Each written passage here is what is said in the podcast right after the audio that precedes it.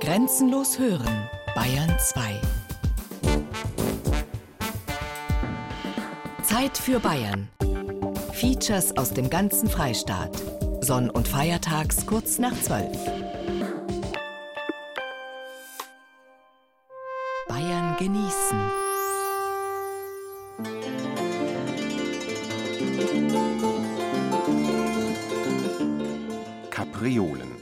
Bayern genießen im Februar mit Gerald Huber.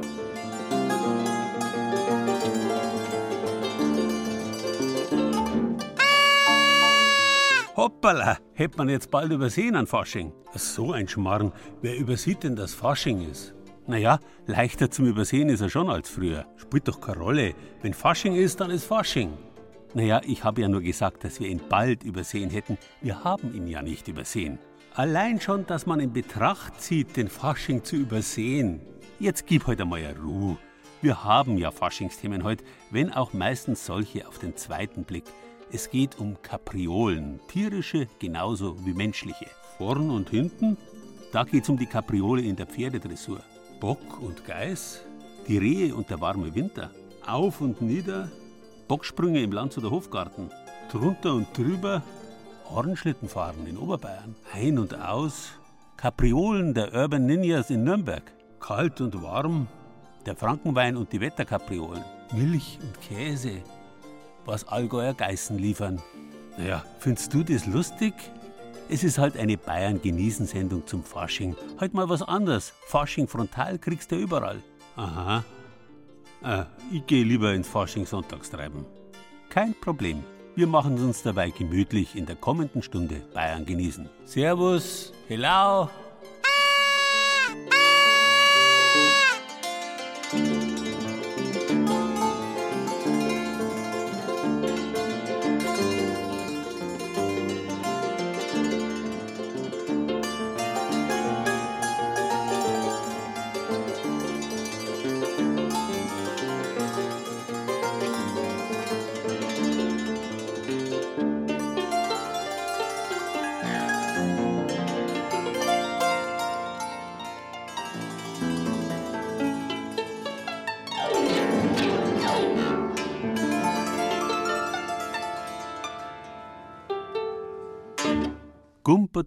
Donnerstag, Gumper der Pfinster, so heißt der unsinnige Donnerstag in vielen Gegenden Bayerns.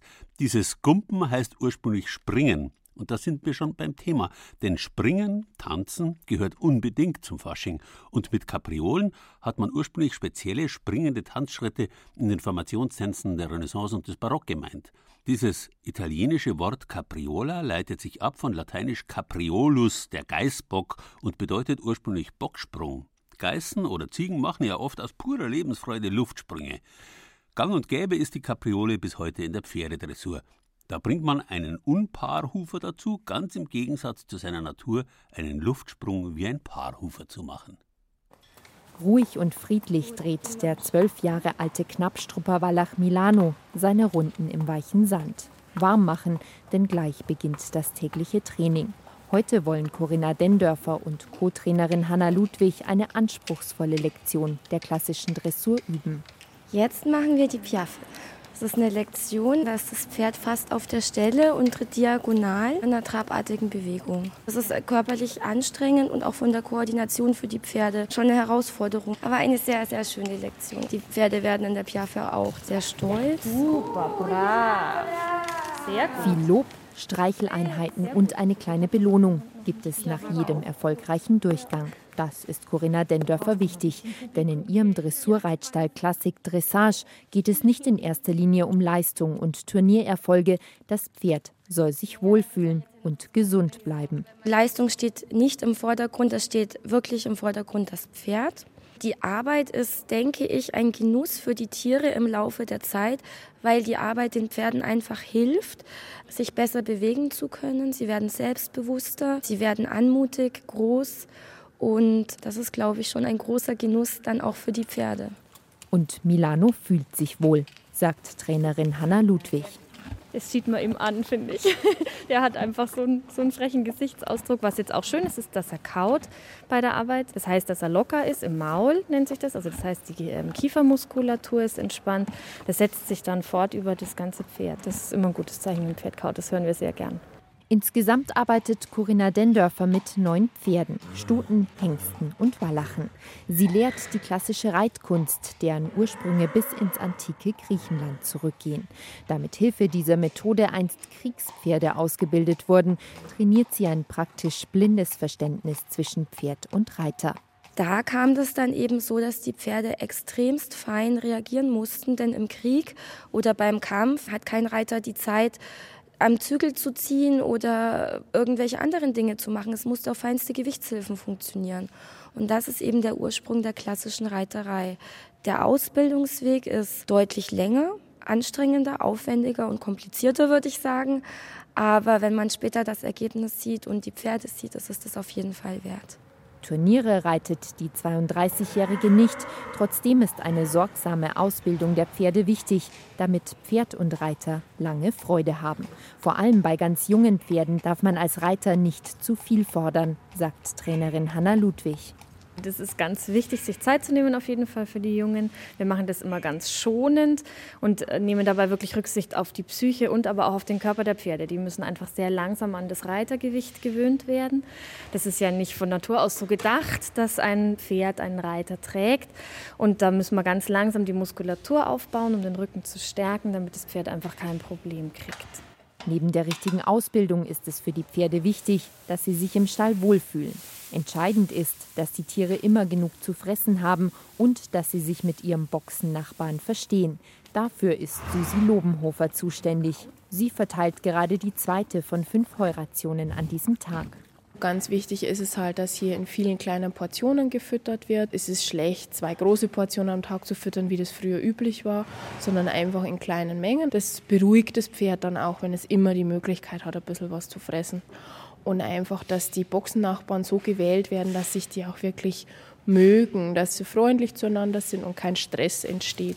Wenn sich die Pferde wohlfühlen, machen sie keine Kapriolen und auch auf die gleichnamige Sprungübung verzichtet Corinna Dendörfer bewusst. Also die Kapriole ist eine Übung aus der Kriegsreiterei. Das war eine Übung für einen Angriff. Das bedeutet ja, dass das Pferd hochspringt und dann nach hinten ausschlägt. Diese Lektion erarbeite ich nicht, weil das einfach nicht mein Anspruch ist. Es ist auch jetzt kein gymnastischer hoher Effekt dabei bei dieser Lektion, dass man sagen muss, sie wäre wichtig für ein Pferd. Das ist einfach Show und das ist sehr schön. Ich schaue das gerne an, aber ich selber bilde es nicht aus. Milano ist mit sich und seinem Training offenbar zufrieden. Deshalb macht er zum Abschluss seines Trainingstags zwar keine Kapriole, aber ein Kompliment. Eine Übung, die so ähnlich aussieht wie ein Knicks. Ja, prima, sehr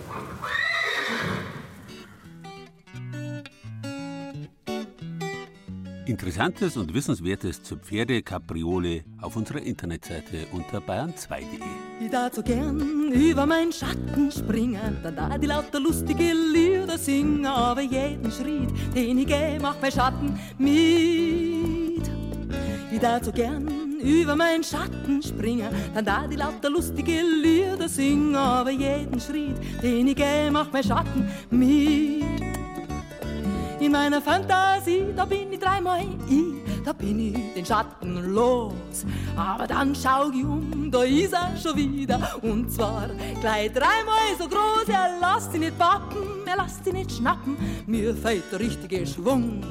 Wenn ich mir zwing, wenn ich noch so hoch spring, ich komm nicht um den Schatten ich darf so gern über meinen Schatten springen, dann da die lauter lustige Lieder singen, aber jeden Schritt, den ich gehe, macht mein Schatten mit. In Lateinisch Kaper, Geißbock, genauso wie in Griechisch Kapros, Eber, steckt die uralte Wurzel skap oder kap, was so viel heißt wie schneiden, abschneiden, spalten. Die Wurzel haben wir zum Beispiel auch in unserem Wort Kappen oder im Kapaun, dem kastrierten, verschnittenen Gockel. Auch im Hafer, süddeutsch Haber, bayerisch Hobern, ist sie drin, weil die Rispen dieses Getreides wie gespalten ausschauen. Kaum bekannt ist übrigens, dass das vom lateinischen Kaper abgeleitete alte bayerische Wort Haber früher bei uns die Bezeichnung für den Geißbock war. Hier spielt diese Wortwurzel auf die gespaltenen Hufe an, wie sie alle Paarhufer haben. Zum Beispiel auch die Rehe. Italienisch Capriolo heißt Rehbock. Das Rehwild übrigens schwelgt in warmen Wintern wie heuer nachgerade im Luxus. Da muss der Jäger, wie in unserem Oberpfälzer Beispiel, schon schauen, dass die Tiere nicht allzu viele Kapriolen schlagen. Unterwegs in der Nähe von Oberisling bei Regensburg. Mitten am Tag stehen hier Rehe auf den Feldern von weitem teilweise nur erkennbar an ihrem Spiegel, dem weißen Fleck an ihrem Hinterteil. Hier sieht man immer Rehe, das ist ganz normal, sagt Jagdpächter Christian Freundorfer. In diesem Bereich, da ziehen sich die Rehe im späten Herbst zusammen und bilden dann Sprünge, sagt der Jäger, bis zu 20 Stück. Wenn es aber dann wirklich kalt wird, dann ziehen sich diese Sprünge auch wieder zusammen zu einem großen Sprung und dann kann es durchaus einmal sein, dass da 50 oder 60 Rehe auf einen Haufen benannt sind. Wenn natürlich da heraus der Winter so hart wird, dass wir eine Schneelage kriegen, vor Meter oder sowas, dann kannst du füttern, was du willst. Dann werden die Rehe abwandern und gehen ins Holz. Aber jetzt ist hier alles grün und in so einem Winter fühlen sich die Rehe auf den Feldern wohl. Für Christian Freundorfer ein vertrauter Anblick. Wunderbar vielfältige Esung. Das heißt Wintergetreide, also Wintergerste, Winterweizen. Und dann ist auch noch ein Raps da, das mögen sie auch gern. Was noch gern mögen, das ist eine Südseite. Da mögen sie natürlich unwahrscheinlich gern die ersten Sonnenstrahlen oder wenn die Sonne mal rauskommt, dann legen sie sich da gern hin und dann sie sich sonnen. Jagdpächter Christian Freundorfer füttert die Rehe im Winter. Aber heuer hat er damit nicht viel Arbeit. Das ist eine blaue Plastiktonne. Da tue ich im Herbst, wenn der Bauer seinen Mais für seine Viecher isoliert, tue ich das in diese blauen Plastiktonnen isolieren, mache das luftdicht und tue dann, wenn die Notzeit ist, also wenn es friert, wenn kleine Schneedecken da ist, tue ich bloß die Fasseln hin und die Fasseln dann die komplett ausschlecken. Wenn dann der Füllstand von dem Silo zurückgeht, sind auch die Rehe komplett in der Tonne hinten drin und dann den Rest ausschlecken. Also da siehst du dann bloß noch Füße von rausschauen. Ein anderes Bild bietet sich in der Nähe von Burg Lengenfeld im Landkreis Schwandorf. Hier sieht man keine Rehe. Und im Wald gibt es durch den milden Winter kein Problem mit Verbiss, freut sich Thomas Veron von den Bayerischen Staatsforsten. Der Schnee würde im Winter alles zudecken, damit dem Wild auch den gedeckten Tisch zudecken. Das Wild würde nur Äsung finden an Vegetation, die durch den Schnee den Kopf rausstreckt. Das wären im Wesentlichen Waldbäume. Bei so einem milden Winter wie jetzt, also wo alles grün ist, hat der Wald den Vorteil, dass der Tisch genügend breit gedeckt ist, das Wild an Gräser, an Kräuter hinkommt und somit genug Äsung hat, um nicht unbedingt Waldbäume zu verbeißen. Für den Wald ist es im Moment gut. Die andere Seite der Medaille gefällt Thomas Veron weniger. Während in kalten Wintern alte und kranke Tiere sterben, überlebt das Wild milde Winter leicht. Umso mehr sind die Jäger gefordert. Die Wildtierpopulation bleibt hoch und hat keine Winterverluste. Extrembeispiel für das Schwarzwild ist es ideal. Wir haben sehr viel in den letzten Jahren geschossen, aber wir haben nicht das Gefühl, dass das Wild dadurch weniger geworden ist, sondern das Gegenteil. Wir haben das Gefühl, das Rehwild ist wieder ein klein wenig mehr geworden. Beim Schwarzwild ist es ähnlich. Wir kommen nicht in diese Gefühlslage rein, dass wir das Schwarzwild jetzt rein über die Jagd in irgendeiner Form im Griff hätten. Förster Thomas Veron füttert normalerweise nicht und jetzt in diesem milden Winter schon gleich gar nicht. Wenn jetzt wochenlang total verharschter Schnee wäre und sozusagen das Land vereisen würde und das Wild könnte sich überhaupt nicht mehr richtig bewegen, das wäre die einzige für mich jetzt denkbare Notzeitlage. Dass die Winter wärmer werden, schlägt sich wildbiologisch bereits nieder.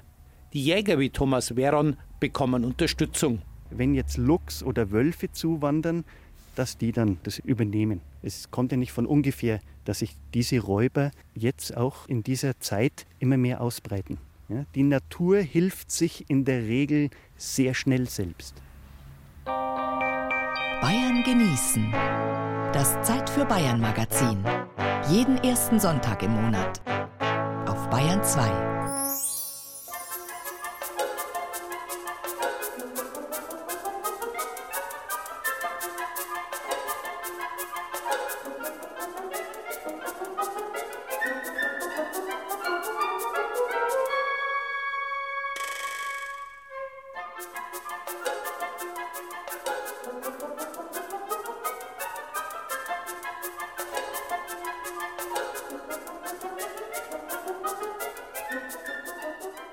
die Wörter kapriziös und capriccio haben selbstverständlich mit Kaper, dem Haber, dem Geißbock zu tun. Wenn jemand kapriziös ist, dann kann man das heute durchaus mit dem Modewort zickig umschreiben. Ähnlich das italienische Capriccio, das so viel bedeutet wie Laune, Schrulle, Zeitvertreib. Ein solches Capriccio war die Jagd früher für die Fürsten, weswegen sie sich rund um ihre Schlösser Tiergehege haben anlegen lassen. Eine der ältesten dieser durchgehend auch als Tiergarten genutzten Anlagen ist der Landshuter Hofgarten rund um die Trausnitz, die Stammburg der Wittelsbacher.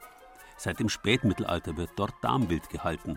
Daneben finden sich in diesem Park heute allerlei andere Haus-, Nutz- und Wildtiere, für Kinder und ihre Eltern der Sonntagsspaziergang schlechthin. Der Hofgarten ist Naherholungsgebiet und Landshuts grüne Lunge. Die größte und älteste Gartenanlage der Stadt liegt nur wenige Fußminuten vom Zentrum entfernt, an den Hängen des Hofbergs. Auch wenn der Aufstieg von der Stadt aus etwas steil ist, die Bürger kommen gerne hierher. Für mich ist es einfach abschalten. Also ich bin früher nach der Arbeit immer raufgegangen. Einfach bloß zum Spazierengehen, zum Abschalten, zum Schauen. Jetzt mit der, mit der Kleinen ist natürlich total schön zum Futtern, weil die die Tiere liebt. Und wenn es heißt, wir fahren mal zu die Hasi oder zu ihren Tiere, dann ist es den ganzen Tag schon aufgeregt. Und dann müssen wir alles einbackeln und dann läuft es da rum. Vor allem die jungen Besucher scharen sich um die Tiergehege. Der Hofgarten beherbergt Hasen, Meerschweinchen, Fasane, Eulen und einige Arten mehr. Mit Tierparks in Straubing oder München möchte sich Margit Urban vom Stadtgartenamt aber nicht vergleichen. Unser Schwerpunkt sind Haustiere, auch Nutztiere und dann haben wir auch einige wildlebende Tiere, das wo eben auch ein bisschen daran erinnern soll. Der Hofgarten ist ja schon im Mittelalter als Jagdrevier von den Herzöge genutzt worden, wurde eben auch damals schon Dammwild gehalten und so ist dann eben auch zum Beispiel das Dammhirschgehege entstanden. Man wollte an diese Tradition einfach ein bisschen anknüpfen. Mitte des 15. Jahrhunderts wird das Areal zum ersten Mal in den Urkunden als herzoglicher Tiergarten erwähnt. Vor dem Gärtnerhaus werden Obst und Wein angebaut, später sogar Ananas, die vorzüglich gedeihen, wie der damalige Hofgärtner schriftlich festgehalten hat. 1800 kommt die Ludwig-Maximilians-Universität nach Landshut. Sie erhält das Gelände und nutzt es als Lehrgarten, bis die Uni später nach München verlegt wird. Schließlich kauft der Stadtmagistrat den Hofgarten von der Universitätsverwaltung für 12.732 Gulden und sieben Kreuzer. Der Erholungspark wird für die Bürger geöffnet. Inzwischen gibt es kaum einen Landshuter, der nicht schon einmal hier gewesen ist. Er ist beliebt und auch mit Kindern und Enkelkindern, das wiederholt sich ja immer. Und unser Hund ist auch begeistert. Wie er noch jung war, da hat er wie die Pfaue angehimmelt. Weil in der Dämmerung schlangen die in eine Räder. Und da hat er dann gar nicht weitergehen da ist er noch da gesessen und hat die Pfaue angehimmelt. Zwischen den Pfauen laufen Hühner herum, Ziegen kommen neugierig an den Zaun, weil sie auf Futter hoffen. Gärtnermeister Josef Eiden schließt das Eisentor hinter sich. Er geht an den Zwergziegen vorbei in Richtung der Teiche. Am Ufer sonnen sich viele Enten. Es ist bloß ein kleiner Teil unserer eigenen Enten. Es kommen von der Isar, die nicht so weit weg ist. Die Vögel auch rauf, die Enten von den Züchter teilweise. Wir haben äh, Mandarinenenten, da haben wir nur ein paar selber. Und zurzeit haben sechs oder sieben Paar da, die wohnen eigentlich, wo die Züchter weggeflogen haben. Und jetzt bei uns da, Roma, da wissen sie, da haben sie immer gut mit dem Futter dran und haben schöne, ruhige Teiche und das passt ihnen einfach. Nur wenige Schritte weiter steht ein kleiner Bub am hohen Maschendrahtzaun des Wildgeheges. In der Hand hält er eine Plastiktüte. Darin sind Brot und Kastanien. Damit will er die Hirschkühe anlocken. Wenn die die Tüte sehen, dann kommen die meistens. Dann geben wir denen das der knabbert mir halt dann die Kastanie aus den Fingern. Das ist immer eklig, weil die schlecken. Diesmal hält das Dammwild aber Abstand. Die rund zehn Tiere bleiben unter einem Baum stehen. Ihr Fell leuchtet in der Sonne. Das ist jetzt die dunklere, die wo da am Baum vorbeigeht. Und die helle, wo jetzt da vorne steht, das ist eine Porzellanfarbene. Die hat die weißen Tupfen besonders schön zum Sehen. An Hirschen haben wir keinen mehr, weil wir Absatzprobleme gehabt haben. Und dann haben wir jetzt ja sieben, acht Junge gehabt. Und da muss man sich schon auch überlegen, was macht man mit den Jungtieren. Der Bestand des Geheges ist aber nicht in Gefahr. Dafür liegt es den Landshutern auch viel zu sehr am Herzen. Das ganze Jahr über hat das Team vom Stadtgartenamt viel zu tun, damit der Hofgarten ein Vorzeigepark bleibt. Dabei machen nicht nur die Tiere einen Haufen Arbeit. Was halt auch ganz viel Zeit in Anspruch nimmt, das ist der Wegebau bei uns. Weil das Problem ist halt durch die starke Gefälle Wenn Starkregen sind, dann schwappt es die Wege ziemlich extrem aus und da muss man einfach immer dahinter sein. Auch Winterdienst ist schwierig, also es wird ja nur der Hauptweg gemacht, aber das ist natürlich auch sehr aufwendig. Mit den ganzen Stufen ist halt im Endeffekt alles Handarbeit. So ist der Hofgarten auch im Winter die Erholungsinsel mitten in der Stadt. Auf dem acht Kilometer langen Wegenetz, vorbei an Blumenanlagen oder dem Kräutergarten, trifft man tagsüber eigentlich immer jemanden, egal bei welchem Wetter. Wer von der Innenstadt bis hoch zum großen Kinderspielplatz geht, braucht aber schon ein wenig Kondition. Vom tiefstgelegenen Punkt in der Freiung bis zur höchsten Stelle des Hofgartens sind es immerhin 90 Höhenmeter.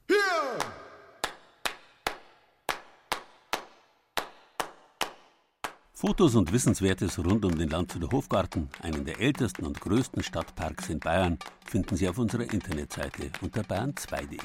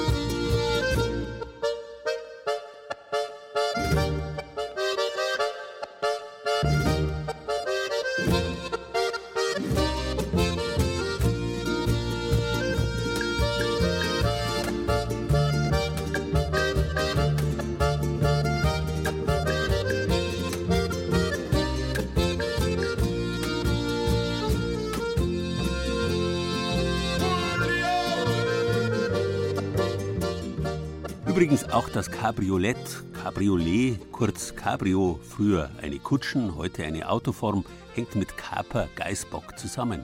Französisch Cabriolet heißt Luftsprünge machen. Und das Cabrio ist ja bis heute eher ein Freizeitfahrzeug für den Ausflug aufs Land, buchstäblich an die frische Luft. In der schönen Jahreszeit. Im Winter hat man dafür früher den Schlitten bevorzugt. Dick eingemummelt hat einen die Kälte nichts anhaben können.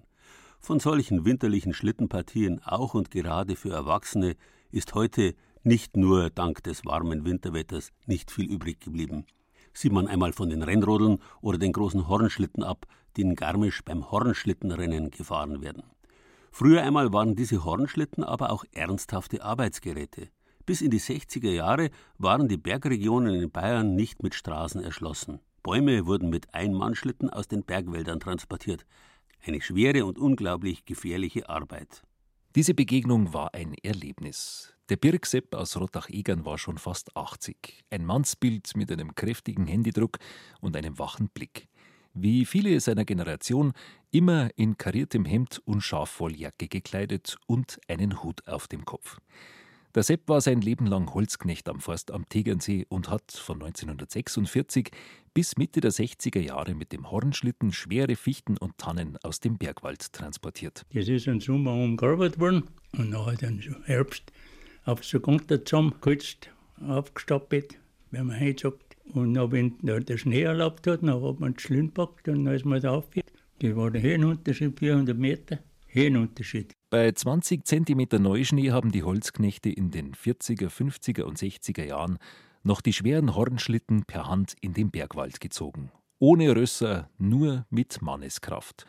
An den Schuhen einfache Steigeisen und um den Oberkörper einen Ledergurt, der am Schlitten eingehängt wurde. Da stehst du so da, wie die Damen, was einen recht hohen Stickeschuh haben. aber, aber den brauchst du, sonst kommst du nicht auf. Du kriegst so einen Muskelkater da hinten ohne Eisen kommst du da nicht zu. Gell? Du brauchst für einen Kilometer eine Stunde, dass du aufziehst.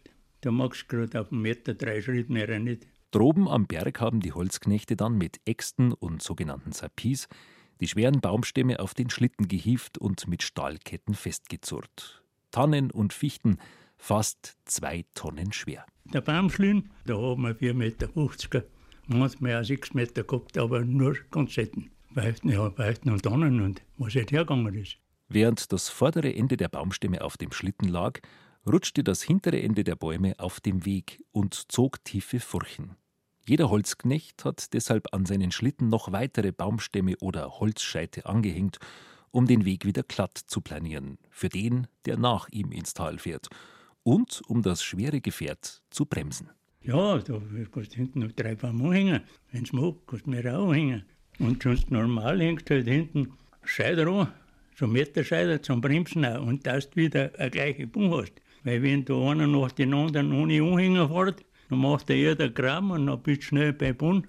Muss ja jeder was anhängen, dass danach mit der Brittel im ist. So ist der schwer beladene Schlitten langsam ins Tal gerutscht. Eine gefährliche Angelegenheit. Vorn auf dem Schlitten ist ein Holzknecht gesessen, zwischen den hochgeschwungenen Kufen, hinter sich im Kreuz die tonnenschwere Last. So Schotzeiten, Holz, wenn du hast, dann hast du bald zwei Tonnen aufgelegt und die hast du hinter dem Kreuz drin und nachher, da, da hat einer nichts anderes gewusst. Okay, alle Gedanken hat man sich erst mal gemacht, aber zugeben muss keiner, dass er ein bisschen hat. Auf den steilen, tief verschneiten Bergwegen konnte es auch einmal zu schnell werden. Als Notbremsen blieben nur die sogenannten Tatzen, zwei Eisenhaken, die links und rechts an den Kufen montiert waren und sich in den gefrorenen Boden krallten. Mit den Tatzen, wenn es hart wird mit den Tatzen und sonst, wenn es nicht steil ist oder nicht hoch ist, dann kannst du mit dem Knie auch laden, wenn du gute Bahn hast und der gleich vorne hast. Dann, dann muss sich der Schlüssel so leicht reinlassen. Und wenn es nachher gar keine Reim ist oder was, dann brauchst du natürlich Tatzen, das ist klar. Weil wenn es mal das Tempo ganz groß wird, dann, dann bist du hergeschenkt. Immer wieder kam es früher beim Holztransport auch zu Kapriolen, wenn die tonnenschwere Last außer Kontrolle geriet, auf stark abschüssigen Strecken oder in Kurven. Und immer wieder auch passierten tödliche Unfälle. Nicht nur die Arbeit, auch das Leben der Holzknechte war bis in die 60er Jahre äußerst rau. Während der Woche wohnten die Holzknechte in einfachen Berghütten, in den sogenannten Winterstuben. Von Montag bis Samstag haben sich die Männer dort selbst verpflegt und auf engstem Raum zusammengelebt.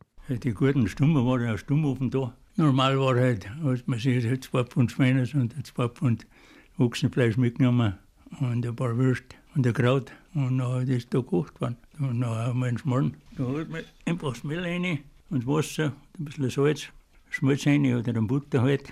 Und dann hast du ihn rausgebauen. Und für Geschirr haben wir nicht gebraucht, weil jeder von der Pfanne rausgegessen. Das war unser einziges Geschirr da, sonst hat man nichts gebraucht. Und angespürt war auch gleich. Viele Winterstuben waren nicht besonders geräumig. Auf wenigen Quadratmetern spielte sich wochentags das Leben der Männer ab. Sie trockneten ihre Kleidung, sie kochten, sie schliefen und sie rauchten in einem Raum.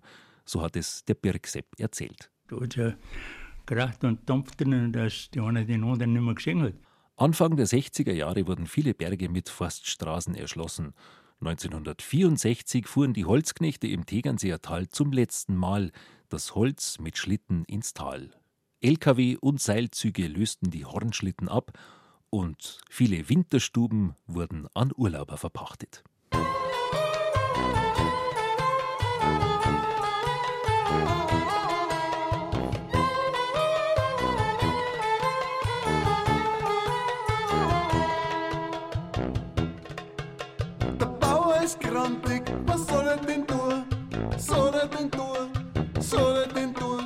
Beim Schnapsen da hat er halt sein Kurs verloren.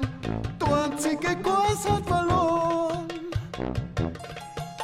Er kommt dann nach Haus und glaubt, er sieht nicht recht, sieht nicht recht, sieht nicht recht.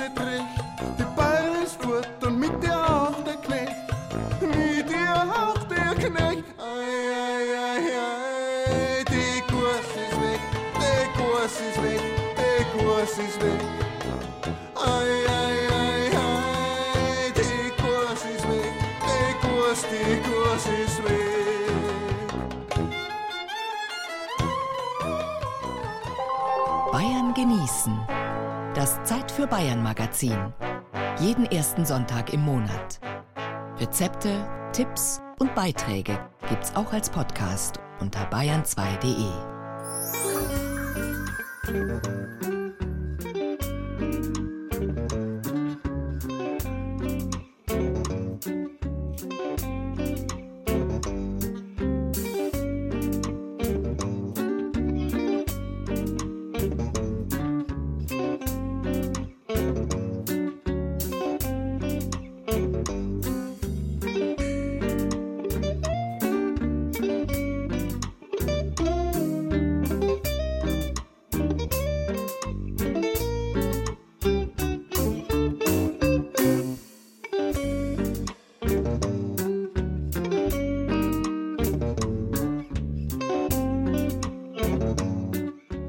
Was ist das Gegenteil der Kapriole? Die Eskapade. Wenn in der Pferdedressur die Kapriole der schwierig andressierte kunstvolle Bocksprung ist, dann ist die Eskapade das mutwillige Ausbrechen, das Scheuen des Pferdes. Das Wort leitet sich her vom spätlateinischen excapare. Wenn ein Mönch die Kapuze, die Kappa, abgelegt und das Kloster verlassen hat, ausgebrochen ist quasi, dann hat er exkapiert. Heutzutage werden die gegensätzlichen Geschwister Eskapade und Kapriole allerdings meist als Synonyme gebraucht für einen mutwilligen Streich, ein Abenteuer. Ob der Parcours, die Trendsportart, die seit einigen Jahren zu uns aus Frankreich herüberschwappt, eine Kapriole oder eine Eskapade ist, sei dahingestellt. Tatsache ist, dass diese Art von Hindernisläufen die menschliche Fortbewegung durch Städte und Natur ganz neu interpretiert. Wenn man den Sportlern zuschaut, erinnert vieles an die Fortbewegungskunst der japanischen Ninja-Krieger. Deswegen nennen sich die Parcoursportler auch Urban Ninjas.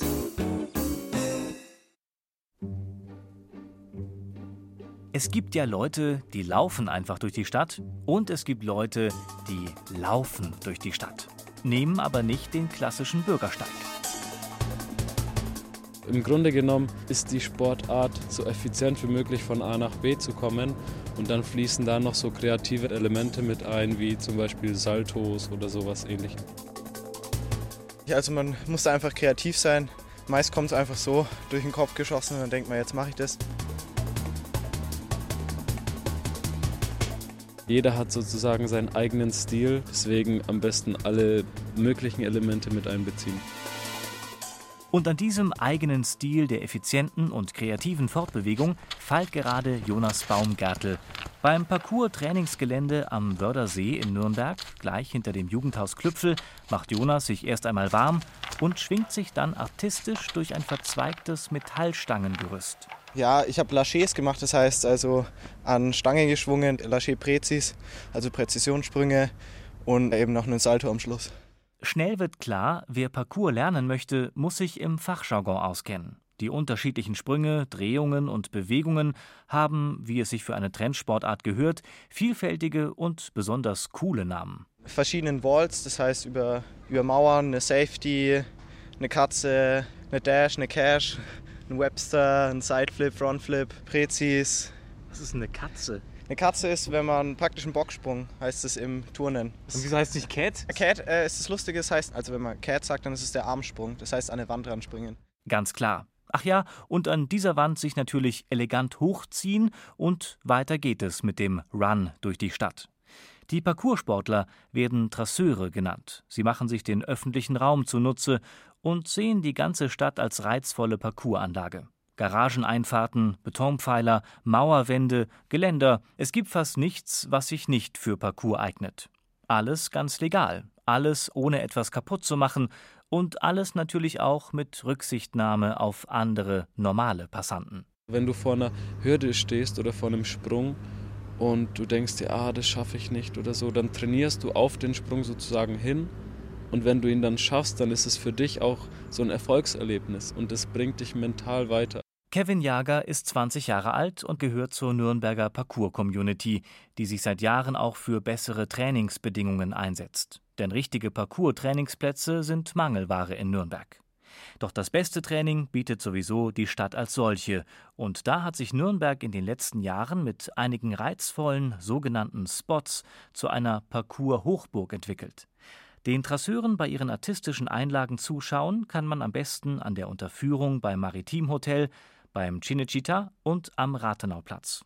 Doch eine Stadt ist ständig im Wandel und ständig ergeben sich neue, reizvolle Spots. Die Sportler nennen das den Parcoursblick haben. Man nimmt die Stadt ganz anders wahr. Also man schaut sich herum, sieht Sachen, wo man was machen könnte, wo man trainieren könnte und so. Und dann nächstes Mal, dann zieht man sich um, geht dann hin und trainiert es. Ist auf jeden Fall ein Unterschied, ja. Der spezielle Blick entwickelt sich mit den Jahren. Doch mit Parcours beginnen kann eigentlich jeder sofort, ohne größere Fitness und Vorerfahrung. Denn das eigene Risiko bestimmt jeder selbst. Wie weit soll der Sprung gehen? Wie hoch ist das zu überwindende Hindernis? Und wie kreativ kann ich dieses meistern? Nach der ganzen Schwärmerei bleibt also noch der Selbstversuch, wie leicht sich Parcours denn wirklich lernen lässt. Jonas Baumgartel schlägt den Prezi als Einstieg vor. den Basispräzisionssprung. Von einer Stelle beidfüßig abspringen und auf einer Kante möglichst beidfüßig sicher landen und stehen bleiben. Also unter den Dresseuren ist es dann eh immer das beste Gefühl, wenn man perfekt so landet. Weil wenn man auf dem Mittelfuß landet, ist es nicht so schlau wie auf dem Fußball. Da hat man einfach das beste Gefühl und da ist es am härtesten. Okay, also auf dem Fußballen landen. Genau. Und dann habe ich die größte Stabilität. Ja, genau. Also gut, das probiere ich jetzt aus. Ja. Genau. Der erste Sprung zum Urban Ninja ist also geschafft. Und man muss nicht mal bis zum Sommer warten, bis man richtig einsteigen kann mit dem Training. Denn Parkour ist eine der seltenen Sportarten, die sowohl im Sommer als auch im Winter draußen praktiziert werden können. Auch wenn sich, für mich zumindest, der Winterspaßfaktor etwas in Grenzen hält. Da kann man Sachen ausprobieren, die man sonst nicht ausprobieren kann. Da ist es auch egal, wenn man mal irgendwie auf dem Kopf landet im Schnee. Informationen rund um die Urban Ninjas aus Nürnberg finden Sie auf unserer Internetseite unter bayern2.de. Wenn's zum Zug rennst wie ein Bläder und du siehst am End bloß die Lichter, du die nicht an,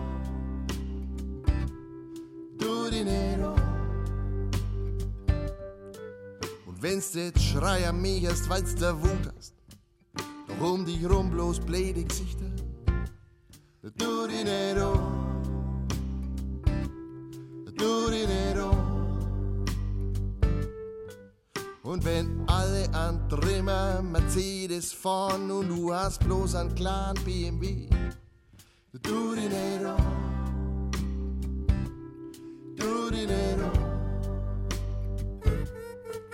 Und wenn alle auf die Malediven waren, bloß du warst da Wochen am nicht an. Kapriolen, übermütige Luftsprünge oder gar Eskapaden, launig schrullige Anwandlungen, all das ist einem braven bayerischen Landwirt fremd.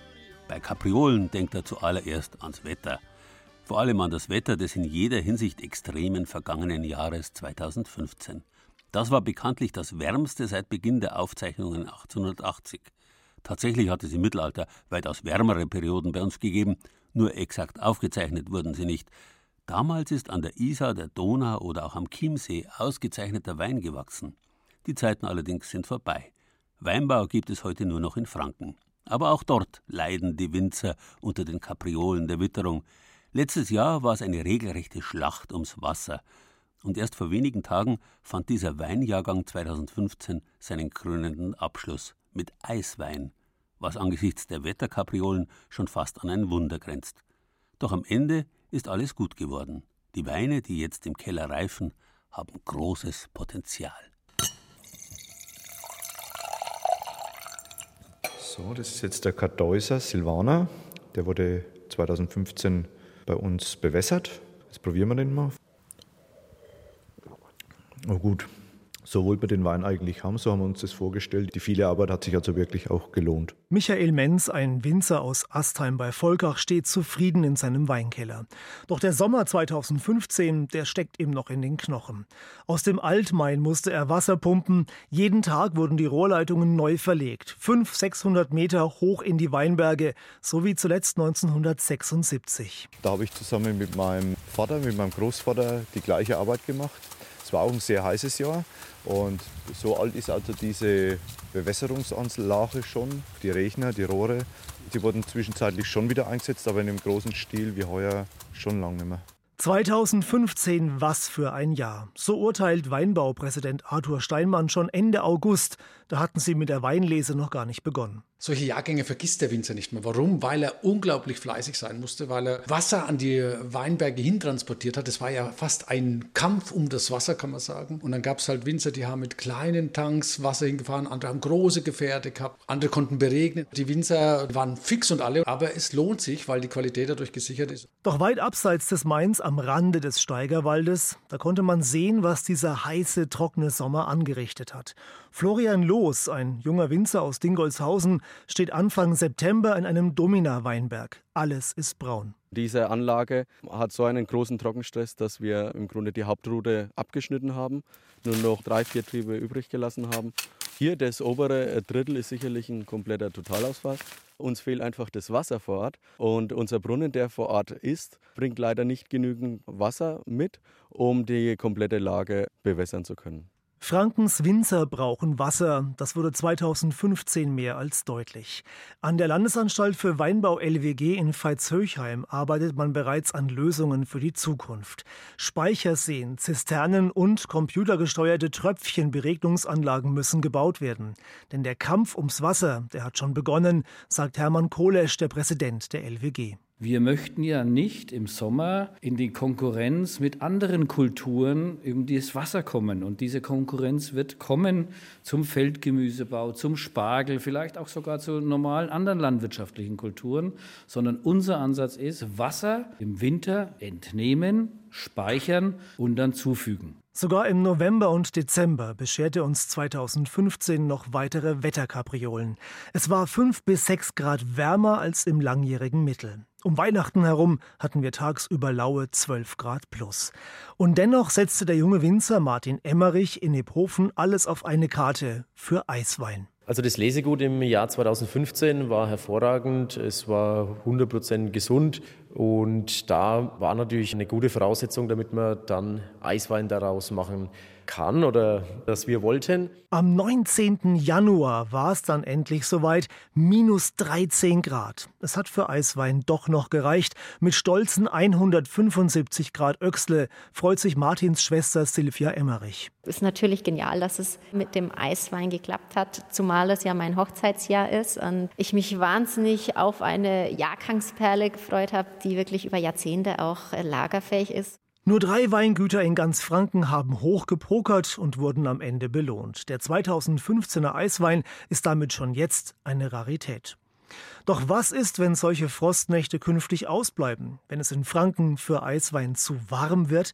Hermann Kohlesch von der Landesanstalt für Weinbau setzt auf neue Wege, so wie die Österreicher zum Beispiel mit ihrem Strohwein. Das heißt, auch wir sind seit drei Jahren dabei, gesunde Trauben zu ernten, Kisten schonend zu lagern, konzentrieren zu lassen, das heißt eintrocknen, rosinenartig zu werden zu lassen und dann eben im Dezember bei einer Aufkonzentrierung von 180 bis 200 Grad Öchsle abzupressen. Wetterkapriolen 2015 hat uns gezeigt, wohin die Reise für den Frankenwein geht.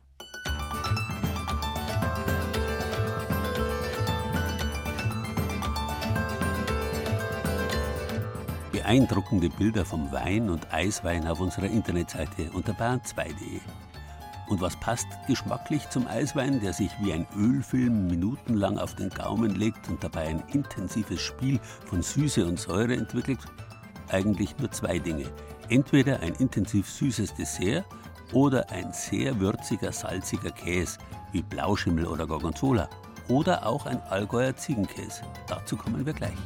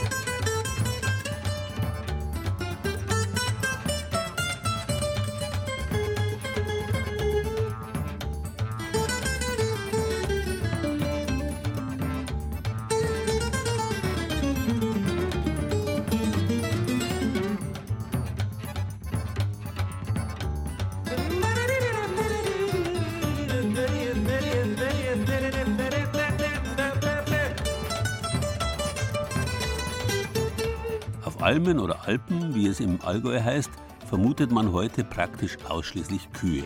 Dass dort auch einmal Geißen, also das, was norddeutsch Ziegen heißt, gehütet wurden, ist fast vergessen, war aber im 19. Jahrhundert noch gang und gäbe. Wie sonst könnte bei der Heidi und beim Alpöhi der Geißenpeter auftauchen.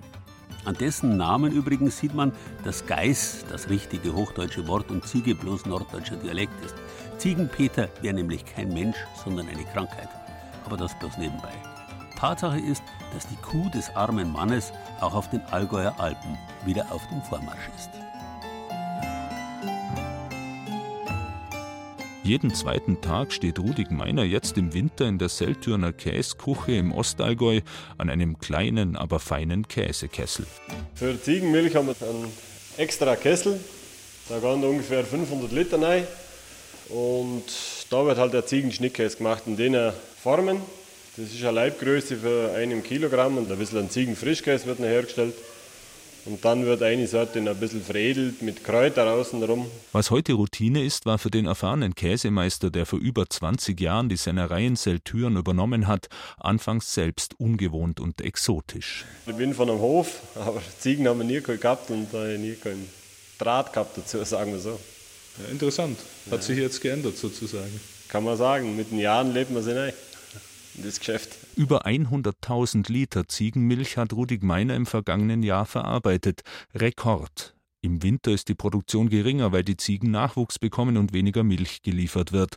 Dass er überhaupt damit angefangen hat, war Zufall. Der Milchlieferant, der hat nicht gewusst, wohin mit der Milch. Und ja, man hat es dann angefangen. Dann haben wir 2011 und 2009 haben wir bei der Käseolympiade beim Ziegenfrischkäse Goldmedaille gekriegt und dann haben wir gesagt, ja, jetzt muss man das Ganze natürlich weitermachen. Die Herstellung unterscheidet sich kaum von der mit Kuhmilch. Ein gewisser Zusatzaufwand entsteht durch den eigenen Produktionsprozess.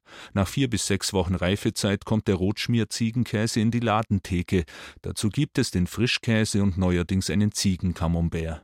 In der kleinen Sennerei im Weiler Seltüren bei Günzach im Ostallgäu geben sich die Kunden die Klinke in die Hand. Der Ziegenkäse ist aber nicht jedermanns Sache. Wir sind leider keine Ziegenkäseesser. Das Bockelet.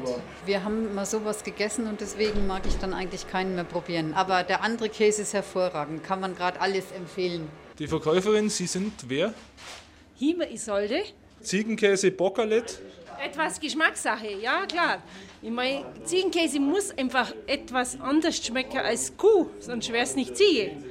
Aber bei uns ist er relativ jung, also dann nicht so streng vom Geschmack her, als wie wenn er richtig alt und kräftig schmeckt. Die Nachfrage steigt und ist ziemlich gut. Ein Ziegenbock schmeckle aber lässt sich wirklich nicht feststellen. Mit einer sanften Würze und cremigen Vollmundigkeit erweitert der Ziegenkäse die regionale Geschmackspalette. Im Kräutermantel nimmt der Käse außerdem herbfrische Noten der Bergwiesen an.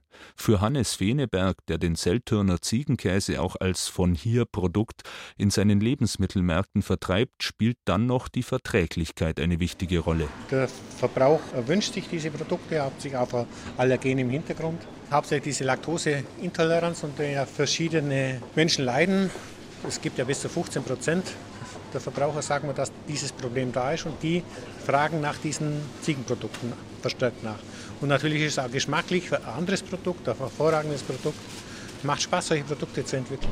Das Ganze geschieht im regionalen Kreislauf, wo die Milcherzeuger Renate und Thomas Hosang auch nur ein paar Kilometer weiter entfernt leben, in Eumittelberg. Woody, Woody, Woody, Woody, Woody.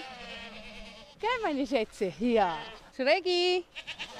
Angefangen haben wir 2008 mit 40 Stück, mit Jungziegen. Ja, mit der eigenen Nachzucht sind wir über Jahr für Jahr größer geworden. Jetzt haben wir 136 Milchgeißer plus Nachzucht. Der Bauer Thomas Hosang ist ein Allgäuer Mecheler wie im Bilderbuch, also ein findiger Macher, was für einen Ziegenhalter wichtig ist. Denn weil das Geschäft klein ist, gibt es praktisch nichts von der Stange. Der hölzerne Ziegenstall ist Marke Eigenbau, baumstarke Dachbalken stammen vom eigenen Wald und lassen mit dem offenen Gebälk viel Luft und Licht herein. Eine gute Luft gibt auch eine gute Milch. Ziege- oder Geißermilch nimmt sehr schnell den Umweltgeschmack an und wenn die Luft gut ist, dann kann sie keinen schlechten Geschmack annehmen. So greift ein Rädchen ins andere bei einem Produkt, das ganz besonders natürlich geblieben ist. In Seltüren in der Käsekuche von Rudi Gmeiner hat sich der Ziegenkäse binnen weniger Jahre zum Renner entwickelt. Das ist auch sehr interessant und passt bei uns einfach gut rein. Also sind wir froh, dass wir es so gemacht haben. So verfügt das Allgäu über ein weiteres Naturprodukt, das wirklich nicht Bockerlet, sondern die regionale Speisekarte mit einer feinen Würze bereichert. Auf unserer Internetseite unter bayern2.de finden Sie Bezugsadressen und ein wunderbar winterliches Rezept für einen Vogelsalat mit Geißenkäse in Speck, Walnüssen und Granatapfelkernen.